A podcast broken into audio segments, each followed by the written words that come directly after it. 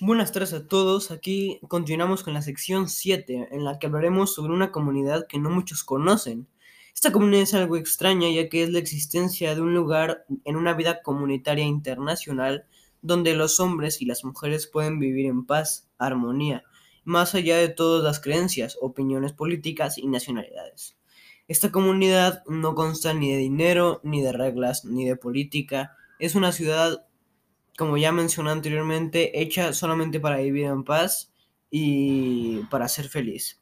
La idea fue presentada a la ONU y el gobierno de la India en 1965. En 1966 la UNESCO tomó la resolución de aceptar y asistir a este proyecto único. En 1973, cuando falleció Al-Fasa, que fue, era el líder de esta idea, se le rindieron en Auroville funerales como si fuera una manifestación de la Madre Divina. Poco después de su muerte surgieron discordias y desencanto, que provocó que algunos de los primeros pobladores decidieran marcharse, aunque la mayoría de los aurovilianos decidió quedarse. Estas fueron las palabras que dijo el líder. Auroville no pertenece a nadie en particular. Auroville pertenece a la comunidad en su conjunto, pero para vivir en Auroville, hace falta ser servidor voluntario de la conciencia divina.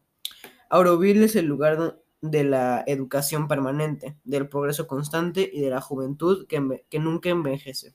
Auroville quiere ser el puente entre el pasado y el futuro. Aprovechando todos los descubrimientos exteriores e interiores, Auroville se lanzará audazmente en el futuro.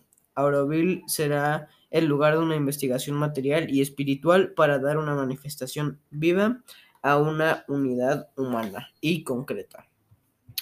Esta ciudad, la verdad, es algo un poco peculiar, ya que es algo que jamás se había visto. Está ubicada a 10 kilómetros del, del, municipio de Puducherry, en el estado de Tamil Nadu, en India.